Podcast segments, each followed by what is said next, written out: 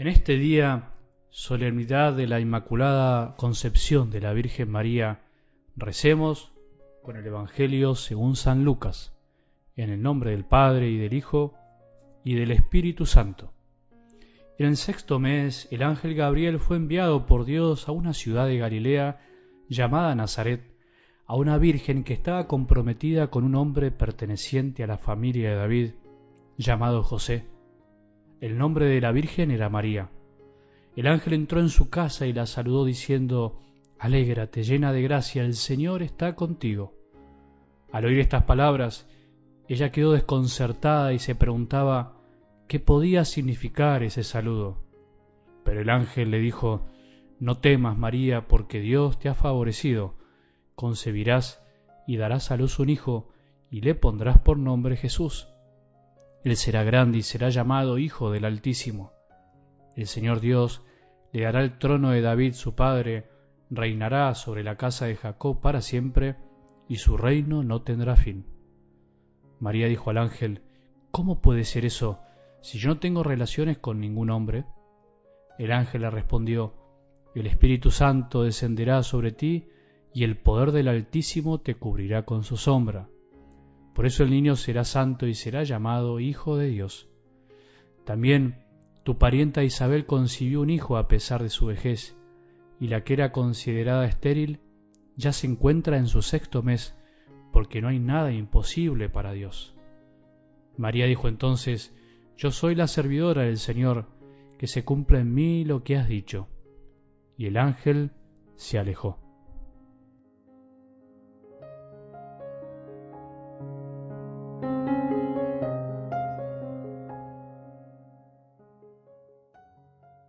Feliz día de la Santísima Virgen María, de la Inmaculada Concepción de la Virgen María. Es un día para celebrar, porque para Dios nada es imposible.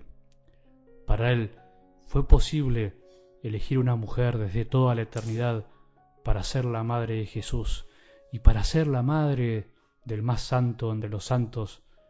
No podía hacerlo de otra manera que manteniéndola pura sin pecado, naciendo sin el pecado original, naciendo sin esa tendencia con la cual nacemos todos los simples mortales de este mundo y con la cual tendremos y tenemos que luchar toda la vida. Feliz día del día en que celebramos que para Dios todo es posible. Recuerdo en este momento que me he encontrado muchas veces con personas incluso católicos, que les cuesta muchísimo la figura de María. No sé por qué, será por sus historias, será porque también a veces en la propia iglesia, sin querer, la ponemos por encima de Jesús, no por maldad, sino porque ella es pura ternura, y hay muchos católicos que sí, que le hablan más a María que al mismísimo Dios. Hay muchos católicos que les cuesta escuchar que la Virgen es virgen y que fue pura, y todos los dogmas que nosotros celebramos como milagros de Dios en su vida. La palabra dogma asusta muchísimo en estos tiempos, parece que un dogma es simplemente una verdad que se tira por la cabeza y no se puede ni pensar. Pero, ¿por qué es tan difícil creer que para Dios todo es posible? ¿Por qué a veces nos cuesta tanto a los católicos o a algunos, no quiero generalizar esto de que para Dios todo es posible.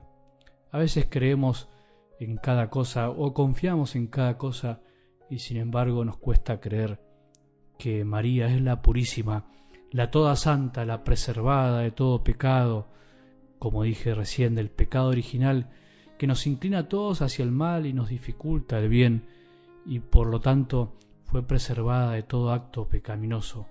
María nunca pecó ni pensó en pecar, porque para Dios todo es posible. Toda su vida fue un sí total y completo a cada deseo de Dios Padre. Él la eligió y la predestinó para ser la madre nuestro Salvador y por eso debía ser totalmente pura. Predestinar no quiere decir que le quitó la libertad, sino que la predispuso para que ella pudiera elegir. Y ella siempre eligió lo mejor, siempre eligió el bien. nunca pecó. Este dogma que hoy celebramos, vuelvo a decir, no es una verdad fría y abstracta de nuestra fe, es una verdad que toca lo más profundo de nuestro ser y nos da esperanza y consuelo para seguir. Así son los dogmas, verdades vivas que nos dan luz para el camino. En realidad, no celebramos un dogma, sino que celebramos la obra de Dios en la Virgen Santísima, porque para Dios nada es imposible, celebramos que para Dios no hay imposibles cuando Él desea algo para el bien de la humanidad y que si Él lo desea puede hacer su obra más allá del pecado que reina muchas veces en el mundo o que parece que reina. La Virgen fue pura para recibir al Hijo de Dios y para darnos al mismísimo Jesús, y esa fue su misión y sigue siéndola. En ese momento en el que el ángel se le apareció a la Virgen, Dios ingresó al mundo, vino a poner su carpa entre nosotros, su morada.